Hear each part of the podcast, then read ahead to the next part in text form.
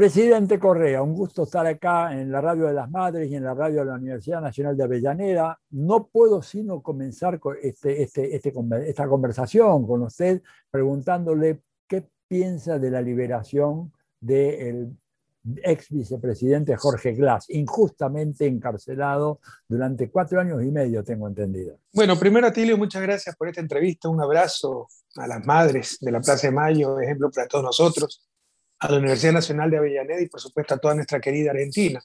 el caso ecuatoriano de judicialización de la política, tal vez el más brutal de Latinoamérica y el que menos se conoce, porque lo hicieron muy bien. En Brasil hubo un golpe de Estado contra Dilma, en Bolivia ni qué decir, contra Evo Morales.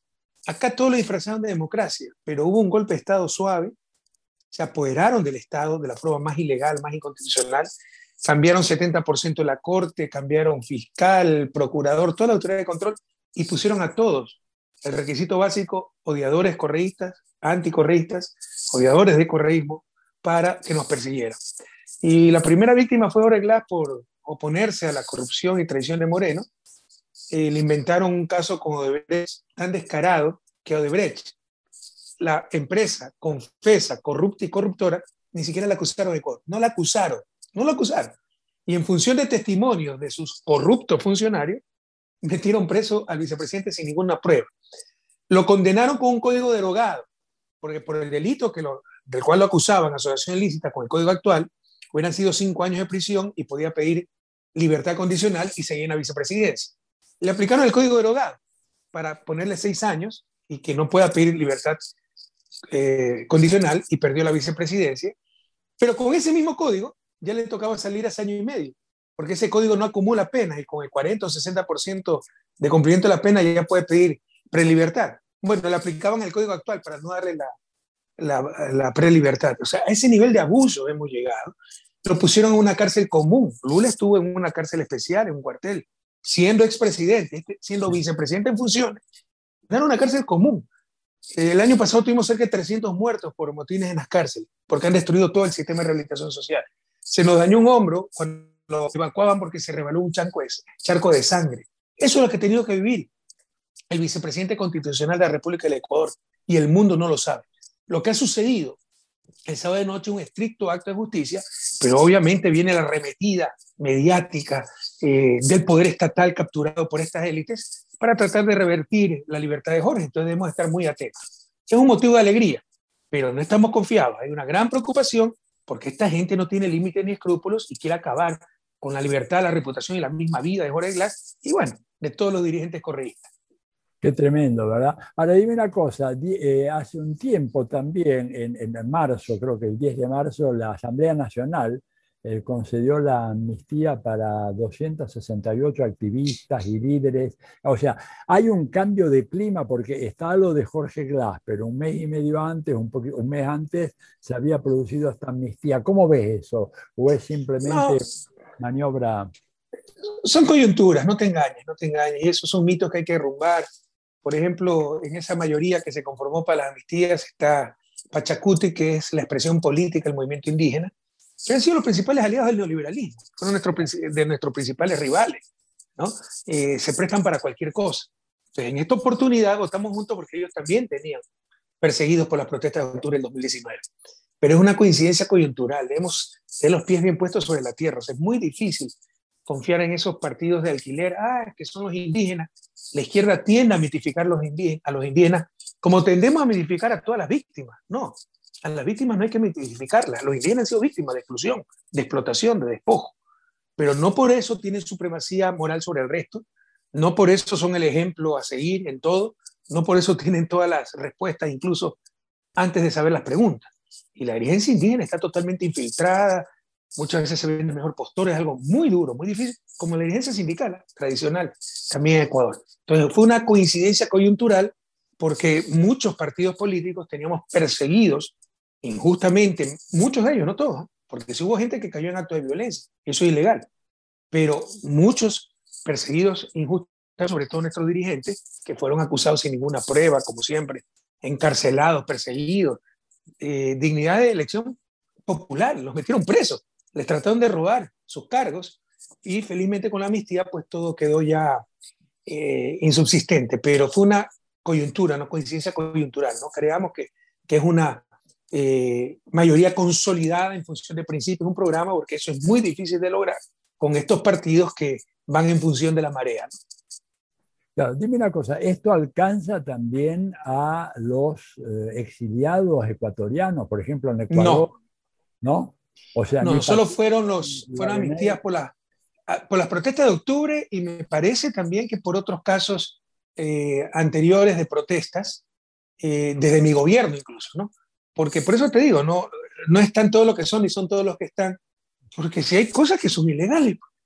Recuerdo cuando a un grupo de indígenas se les metió un juicio porque cerraron carreteras, secuestraron un policía, lo vistieron de mujer, lo torturaron, lo dejaron inconsciente y despertó sin que se dieran cuenta y pudo huir. ¿Qué tienes que hacer en un Estado de Derecho? Tener, tienen que responder por ese crimen, ¿no? Y que hay sí criminalización de la protesta social y todo el hinchamiento mediático, ¿no? Para tergiversar las cosas. Entonces, me parece que han recogido, estoy casi seguro que han recogido todos esos casos, pero básicamente de protesta. No con lo que acusaron a nuestros compañeros. Por ejemplo, se inventaron casos de corrupción como el de Odebrecht. ¿no? Y también hay casos de rebelión con el cual acusan, por ejemplo, a Ricardo Patiño por un discurso que dio en un evento partidista interno, ni siquiera público. O lo, de lo que se acusó a Gabriela Ribanera, expresidenta de la Asamblea Nacional, esos casos no han sido recogidos. O sea que ellos continúan en el exilio. Eh, sí, eh, sí. Y tienen asilo, tienen asilo en México, con lo cual se reconoce que son perseguidos políticos. ¿Y el caso de Guillaume Long también está eh, incluso, incluido en esta categoría? Eh, creo que Guillaume no tiene orden de prisión, ni tiene juicio penal. Seguramente tiene investigaciones. A todo mi gabinete han perseguido. O sea, solo en casos penales debemos tener unos 400 casos entre todo el gabinete. Y si le suman los casos de contralorías, administrativos, civiles, multas, son miles de miles. Lo único que deben estar contentos con el neoliberalismo, con Moreno y con Lazo son los abogados, porque todos hemos tenido que gastar fortunas en abogados, perdiendo casas, carros, nuestros escasos bienes por pagar nuestras defensas. Pero hasta donde tengo entendido, pues, a diferencia de Ricardo Patiño, él no tenía ninguna orden de prisión. Probablemente tiene algún juicio penal, pero no conozco. De tener juicio, estoy seguro que lo tiene. No sé si tiene juicios penales. Y en tu caso ahora, con todos aquellos juicios que están radicados en Bélgica, ¿hay alguna novedad? Yo tengo 49 juicios penales.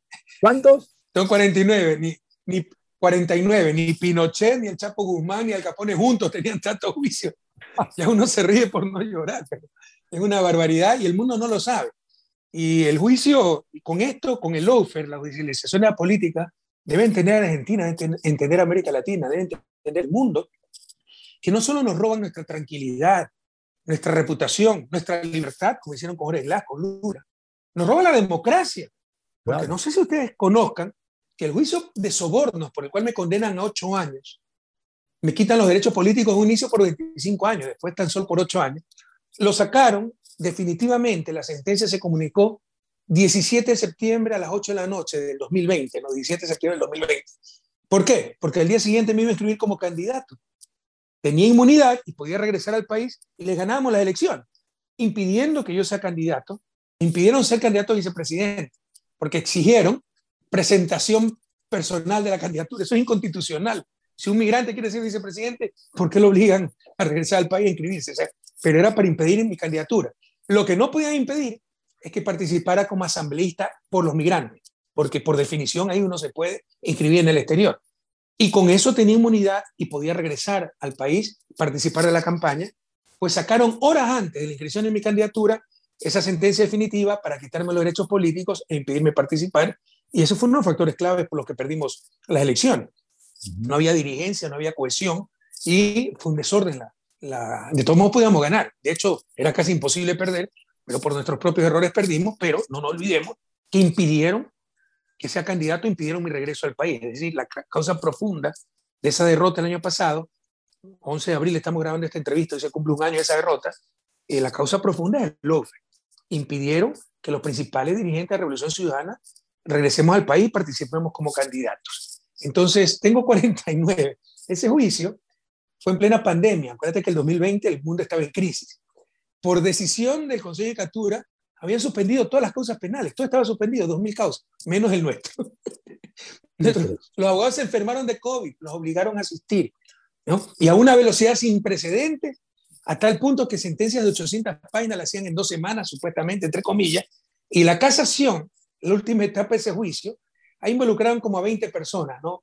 Me acusaron de ser, de dirigir una organización criminal dedicada a los sobornos, y como no tenían pruebas, yo te puedo mostrar la, sentencia, dice que dirigía por influjo psíquico, por influjo psíquico, o sea, por, por qué sé yo, radiaciones, no sé, ¿no? pero influjo psíquico, así dice la sentencia. En todo caso, eh, como 20 personas involucradas, la última etapa se llama casación. La sacaron en 14 días laborables. Una casación en Bélgica demora más de un año. En 14 días laborables para tener todo listo horas antes de mi inscripción. O sea, no es evidente, es descarado. El lawfare, la persecución es descarada, pero el mundo es indiferente y mira hacia otro lado. Si esto hubiera sucedido en Nicaragua, en Venezuela, hubiera dado la vuelta al mundo. Pero es como, como es contra nosotros, el mundo ni siquiera se entera. Son 49 causas. ¿eh? A mí me han acusado de mal manejo de la deuda externa, de conceder campos petroleros que ni conozco, ni sabía el nombre, de mal uso del avión presidencial. No te imaginas, de secuestro, las más grandes ridiculeces.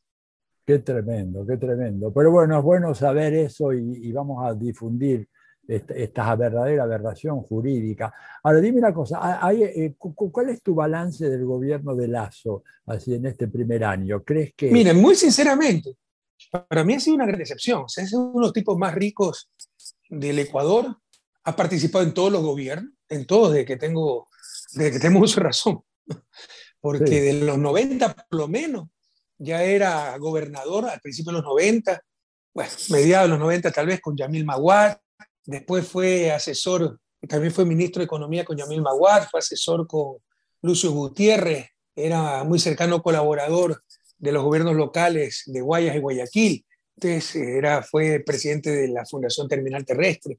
Eh, tengo esa razón, el tipo está en la palestra pública, supuestamente exitoso de acuerdo a los estándares de establishment, porque hizo bastante billete, para mí son de ser exitosos, dirige, dirigió acertadamente un banco. Tú no dices, está preparado, buscó 10 años ser presidente, su tercera elección. Uno dice, bueno, se preparó en algo para, para dirigir un país, pero es una excepción enorme. O sea, el tipo es un incapaz un improvisado. No sabe qué hacer, no hay liderazgo. Además que parece ser que tiene muchas limitaciones en cuanto a su condición de salud, pero incluso parece que es responsable. Tú por niño caprichoso, niño rico que eh, ya tienes millones, centenas de millones de dólares un banco, entonces también quieres tener tu foto en el Palacio de Carondelet. No por eso puedes buscar la presidencia sabiendo que no estás en condiciones para dirigir un país a nivel de salud. Entonces eso también es responsabilidad. Pero más allá de la salud es la capacidad, ¿no? O sea, eh, realmente un gobierno menos que mediocre, sin liderazgo, con unas contradicciones muy profundas y con la peor corrupción por favor, yo, yo trato de ser objetivo, créanme, yo lo que digo lo puedo demostrar. La peor corrupción es utilizar el poder político no para el bien común, que es la única legitimación del poder político, el bien común, sino utilizarlo para beneficio personal o grupal. Esta gente está saqueando el país. Por ejemplo, pasaron una ley para eliminarse los impuestos a la herencia. Son sus herencias. ¿No? Pasaron una ley para que los que habían evadido puedan regresar sus capitales al país pagando solo 3.5% de impuestos, cuando se hubieran declarado esas utilidades y esa plata que sacaron, en el hay que pagar 15% de reparto de utilidades y sobre eso, sobre el saldo, se paga 25% de impuesto a la renta, es decir, una carga de 36.25. Premian a los corruptos, haciéndoles pagar solo 3.5, y a los empresarios honestos que sí declararon todo, les hacen pagar 36.25. Eh, quieren privatizar todo, pero para eso primero dañan las empresas. Por ejemplo, el Banco Pacífico, un banco que quebró en el 99, lo asumió el Estado, de los mejores bancos, demostrando que el Estado, si quiere, con buenos gobiernos, puede ser un buen administrador. Bueno, ya lo han desprestigiado totalmente. Las utilidades se redujeron de 60 millones a 5 millones, cerraron sucursales para que la gente haga fila y, y se indigne y diga mejor que privatice, porque quieren privatizarlo a precio de gallina enferma, quieren privatizar todo pero quieren regalar la plata del país. Yo cuando llegué al gobierno teníamos los contratos petroleros de participación, se llaman de participación, donde el Estado era un, un eh, ajeno a su propio petróleo. los renegociamos, los cambiamos a los contratos de servicio, le pagamos una tarifa, ganas 20 dólares el precio esté a, a 25 o a 250, todo el resto es para el dueño del recurso, el pueblo ecuatoriano. Cuatro petroleras no aceptaron la renegociación, se fueron del país, nos demandaron. ¿no? Ahora quieren volver esos contratos con el precio alto, cuando más, cuando más nos conviene tener la tarifa. Eso significa regalarle miles de millones a las petroleras. No solo eso, la mejor prueba de que están negociando en función de las petroleras. No están negociando nada, están regalando el petróleo. Es que 23 petroleras han pedido cambiar los contratos. ¿Tú crees que si fueran inconvenientes para ellos, inconvenientes para el país los contratos, 23 petroleras pidieran, oiga, no sea malito, cambien los contratos? Claramente están regalando nuestro petróleo. Entonces, el gobierno de Lazo está cayendo en la peor corrupción. Utilizar el poder político para destrozar al Estado, para saquear al Estado, para beneficiar no al bien común, sino a sus grupos y a sus intereses. Eh, el balance sobre el gobierno Lazo es muy claro, la estrategia es muy parecida a la que siguió en la Argentina el gobierno de Carlos Saúl Menem, ¿verdad? Hacer deteriorar a las empresas públicas para luego privatizarlas a precio absolutamente regalado y cambiar la estructura socioeconómica del país. ¿Qué pasa con la oposición? ¿Ves que hay un proceso de reagrupamiento, de reorganización? Eh, ¿Cómo está el tema ese? Mira, no te engañes, Atilio, y no quiero caer en soberbia, pero la única oposición somos nosotros. En realidad, la Revolución Ciudadana ya es una gran alianza, ya un gran frente, porque hay muchas tendencias en la Revolución Ciudadana. Hay gente del centro derecho, honesta, ¿no? con principios, hasta la extrema izquierda, siempre y cuando tengan como objetivo eh, ese servir a la gran mayoría, la obsesión que debemos tener todos los políticos latinoamericanos, que superar definitivamente su desarrollo después de 200 años de ser repúblicas independientes, haber permanecido en el retraso, en la pobreza. Entonces, es un gran, gran frente.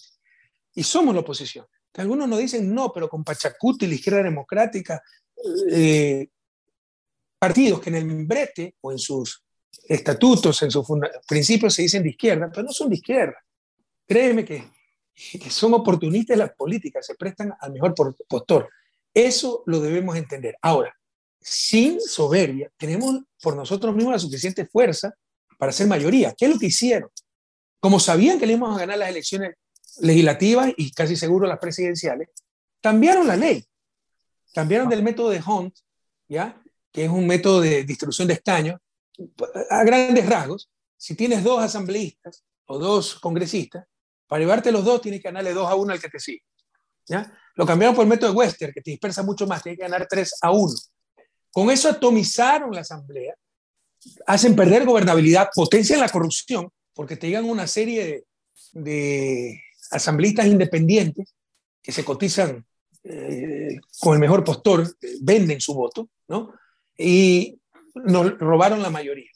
Pero sin ese método, tal vez no hubiéramos logrado mayoría, pero muy cerca de la mayoría por nosotros mismos. Entonces, se trata de hacer crecer esa revolución ciudadana, porque créeme que tener un acuerdo de largo plazo con los niveles de partidos políticos que sí se progresistas de izquierda de Ecuador, es terrible. O sea, no hay valores, no hay principios, no hay coherencia. Bien. Dime una cosa, en el momento actual estamos enfrente a una verdadera catástrofe, o dos, ¿verdad? Primero la pandemia y ahora la guerra en Ucrania. ¿Cómo crees que la guerra en Ucrania va a impactar sobre los países de América Latina? Se habla mucho del tema del precio de las commodities, del gas, del petróleo, los alimentos, una inflación. ¿Verdad? generalizada, Estados Unidos con niveles de inflación inéditos en 40 años. ¿Cómo puede repercutir eso sobre eh, los pueblos de América Latina y sus ansias de emancipación social y política? Los efectos son heterogéneos. Obviamente para los países exportadores de petróleo nos conviene, Ecuador, Venezuela, México. Eh, para los países importadores de combustible, grandes importadores, los pequeños países centroamericanos, es una tragedia. Eh, nuevamente, ¿no? uno no sabe si reír o llorar, es tragicómico, nosotros tuvimos muchos años el más alto nivel de inversión pública de toda América Latina, digamos a 14% del PIB, solo inversión pública. Y decían que era por los altos precios del petróleo. Ahora este señor tiene más altos precios del petróleo y no hace nada. Y hay todo un relato diciendo que los altos precios del petróleo nos perjudican, no nos benefician, porque suben muchas otras cosas. Tienen razón. No es que si sube 50 dólares el barril de petróleo, ganamos 50 dólares netos. Se gana mucho menos, pero se gana. El balance final es positivo si eres exportador petrolero. Entonces, a esos países les conviene, les conviene entre comillas, les beneficia la coyuntura actual muy dolorosa por, la guerra, ¿no? Por supuesto que hay que tratar de parar esa guerra lo más rápidamente posible, pero el alto precio del petróleo beneficia a los exportadores netos de hidrocarburos y perjudica a esos importadores netos, por ejemplo, países como los, los pequeños países centroamericanos, Honduras, El Salvador, etc. Eh, en general, lo, han subido los precios de, de, los recursos naturales no renovables, ¿no? gas, etc. Y eso beneficia a países como Bolivia. Diría, Sudamérica no sale tan golpeada del, del conflicto. Centroamérica es otra historia y obviamente el Caribe, totalmente importador de combustibles y esas economías van a estar destrozadas. Bien. ¿Y tú crees que, por ejemplo, esto de alguna manera le da más aires a López Obrador, por ejemplo, que hace apenas unos días, el domingo pasado, eh, obtuvo una victoria importante, si bien no se llegó a tener el caudal de votación necesario para hacerla este, obligatoria, ¿no es cierto?, la resolución, pero claramente salió muy, muy favorecido en las urnas, con más del 90% de la gente apoyándolo. Digamos, ¿cómo puede impactar esto sobre las perspectivas de una elección de Lula en, en Brasil en octubre o de Petro ahora en mayo? ¿Te parece que esto puede tener un impacto, jugar a favor?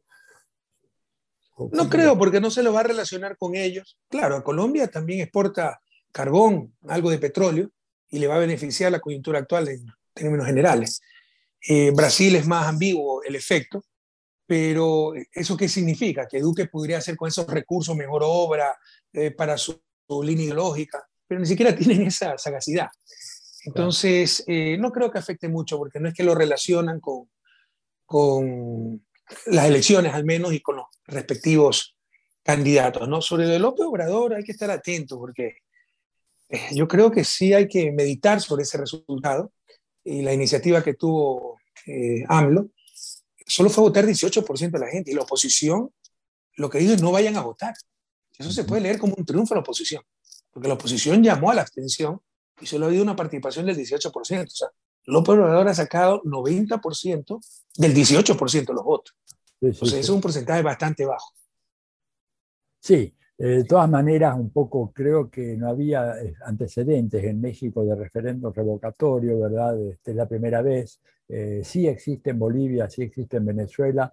Ahora, la otra cosa, nos sorprendió mucho a los observadores de esta situación actual ver al gobierno de Joe Biden enviando comitivas para conversar con Nicolás Maduro y con el gobierno de Irán seguramente por el tema del petróleo. ¿Cómo interpretás un poquito esa, esa movida tan rara? Porque para Biden el presidente era Juan Guaidó y ahora resulta que en vez de ir a hablar con Guaidó, pudo ir a hablar con, con Maduro. Este, el pragmatismo gringo, del cual tenemos que aprender los latinoamericanos. Somos los únicos tontos que nos ponemos sobre nuestros hombros responsabilidades que no tenemos. ¿no? La lucha contra el cambio climático. Hace poco visité Honduras. Tiene un gravísimo problema porque para luchar con el cambio climático ha hecho como 70 proyectos de energía solar, que es la más cara, energía eh, hídrica, de origen hídrico, las hidroeléctricas te generan con 4 o 5 centavos el costo por kilovatio, las solares 18 centavos. Y han hecho contratos que obligan al Estado a comprar esa energía más cara para cuidar el medio ambiente. Cuando somos contaminadores marginales, cuando la ONU te dice, sí, son responsabilidades comunes pero diferenciadas. El, de lejos, el contaminador más grande del, mundo per cápita es Estados Unidos. En total es China, pero por habitante es Estados Unidos. Entonces, eh, todos tenemos responsabilidad de cuidar el planeta, pero también tenemos responsabilidad de sacar a nuestro país de la pobreza. Que no nos pongamos pesos que no nos corresponden. Entonces, eh, debemos aprender del pragmatismo de los gringos. Eh, ellos definen sus intereses. Nosotros debemos defender también nuestros intereses legítimos y algunas veces somos los campeones del idealismo, pero que retrasa a nuestros pueblos, que pasa un gran costo a nuestro pueblo, como el ejemplo que te estoy dando de la energía, y te puedo dar otros muchos ejemplos. El nuevo colonialismo, el colonialismo cognitivo, tú lo sabes muy bien, tú eres académico. Lo vivimos en la pandemia. Mira cuánto necesitábamos las vacunas y no producíamos vacunas. y tenemos que estar rogando que no sean malitos, denos unas vacunitas ahí por caridad, por el amor de Dios. Entonces, eh, pero en nuestros países tienes hasta prisión si no respetas eh, las patentes. Cuando esos países se desarrollaron copiando patentes, Estados Unidos, Suiza, todos esos países, leas Hayun Chang, seguramente lo conoce, un gran historiador económico, ¿no? Eh, para mí el mejor historiador económico en vida, también es un querido amigo. Entonces, hacemos lo contrario de lo que nos conviene. En lugar de encarecer las patentes para evitar que se privatice el conocimiento que no producimos, son mucho más baratas que en Estados Unidos para que todo el mundo patente y no podamos acceder libremente al conocimiento. Y no solo eso, si no respetas esa patente, te vas preso, que es lo más cercano a prisión por deuda. Entonces, son las contradicciones en que caemos. Debemos aprender ese pragmatismo sin, eh, sin atentar contra los principios, obviamente, y contra la moral. Pero ese pragmatismo gringo que actúa en función de sus intereses, su bienestar. Se le creó un problema con Rusia, sube el precio del petróleo, eso lo perjudica grandemente, y enseguida reconocieron a Maduro, le mandaron una comisión de alto nivel y el títere de Juan Guaidó pues lo votaron como a todo títere, ¿no? Cuando ya no sirve, porque finalmente solo son cartón y trapo viejo, los títeres. Eh, y, lo mismo con Irán. Entonces, eh, si algo debemos aprender de los gringos es su pragmatismo. Ojalá sea una lección a tomar en cuenta. Además de otra cosa, para todos los que con entusiasmo van a marcar tarjeta cada vez que la embajada o el gobierno de Estados Unidos dice algo, entendamos de una vez por todas que ellos son los que deciden quién es bueno, quién es malo, cuándo el bueno se convierte en malo y cuándo el malo se convierte en bueno, en función de sus intereses, no en función de la justicia ni de la verdad. Tú analizas todas las intervenciones de Estados Unidos en América Latina. Todas son en nombre de la libertad, la justicia. El único denominador común son sus intereses. Porque así como han ido supuestamente a rocar dictadores, han ido a imponer dictadores, todo en función de sus intereses. Dime una cosa, eh, ¿hay una posibilidad de que se produzca una ruptura en el sistema, en la economía mundial, que haya una partición, que, que quede una economía euroasiática y luego una economía occidental con todo este tema del SWIFT, las sanciones a Rusia, eh, los problemas, digamos, del bloqueo que está eh, sufriendo Rusia? ¿Cómo, ¿Cómo ves eso? Mucha gente dice... Sí, yo creo que eso les puede, by far, disparar a ellos mismos, ¿no? darse un tiro en el pie, escupir hacia arriba, porque frente a todas las sanciones impuestas a Rusia, hay un gran acercamiento Rusia y China. Tú sabes lo que es China. ellos tienen capacidad para crear su propio eh, sistema eh, interbancario mundial, porque es verdad, el SWIFT depende de Estados Unidos. Te cierra la llave y ese país queda aislado, ¿no? Que es lo que le están haciendo a Rusia, le han hecho a Venezuela y otros países. Entonces, con estas crisis, lo que hacen es empujar las condiciones para que finalmente ciertos países digan, bueno, ya basta, empecemos algo nuevo. Y creo que eso puede suceder. Hay un gran acercamiento Rusia-China y otros países que siempre han sido cercanos a, estos dos que mencioné. Y sí, se está hablando mucho de crear otro sistema interbancario a nivel mundial alternativo al SWIFT. Depende totalmente de Estados Unidos. Claro, porque además Estados Unidos, con la complicidad de los gobiernos de la OTAN, por ejemplo, han hecho posible incautar eh, grandes reservas, por ejemplo, en este caso de Rusia, se habla de 300 mil millones de dólares que se han apropiado y que evidentemente constituye un acto de latrocinio a nivel internacional, ¿no? Y les prohíben las transacciones. O sea, te cierran la llave y ya no tienes cómo hacer un pago de Ecuador a Bélgica. Entonces, y, te impiden el comercio internacional de una enorme dependencia. Me explico, basta un clic para que ya salgas del sistema y ya no puedas hacer transferencias a nivel mundial. Entonces, esto está demostrando la vulnerabilidad, la dependencia con respecto a Estados Unidos, que es el país más poderoso del mundo. Como te decía hace un momento, responde a sus intereses. No es que responde a la justicia mundial, que no existe. ¿no? Y eso puede empujar a que se creen sistemas alternativos. Bien, para ir cerrando, Rafael, una cosa muy importante. Ecuador está en el Mundial y está en un grupo con Qatar, Senegal y los Países Bajos. Es que eres un gran futbolero, además jugaste fútbol, sos un admirador del fútbol, ¿verdad? sos un, hincha, creo que eres hincha del Emelec, me parece, o me equivoco. Todos los que sabemos de fútbol en Ecuador somos hinchas de Emelec, somos una minoría. Tengo que confesar que es lo único que no estoy con las grandes mayorías. Este, bueno, ¿cómo ves las perspectivas de Ecuador en el Mundial? Digo un poco para cerrar con un tono diferente esta nota. Este, ¿Está jugando? No he podido, si no le he podido seguir tan de cerca, admiro mucho al profesor Gustavo Alfaro, ha hecho un gran trabajo porque votó a todas las vacas sagradas gran dueña de la, de la selección y empezó con jóvenes. Los dos partidos que yo vi, que fue contra Paraguay y Argentina, no me gustó cómo jugó Ecuador. Pero se ha clasificado y bien, cómodamente, seguramente tiene un mejor nivel de juego del que yo he visto. Pero no podemos hacernos muchas ilusiones. ¿no? Ya llegar al Mundial para el nivel de fútbol de Ecuador es un, un éxito. Si pasamos la primera ronda, será un éxito mayor aún. Alguna vez lo logramos. Pero tampoco es que tenemos un, un equipo para disputar el campeonato mundial, como sí lo tiene Argentina. Y ojalá que lo logren, porque sería un merecido, merecida alegría para Argentina y un merecido reconocimiento para ese jugador excepcional que ya está en el final de su vida activa futbolística, que es Lionel Messi.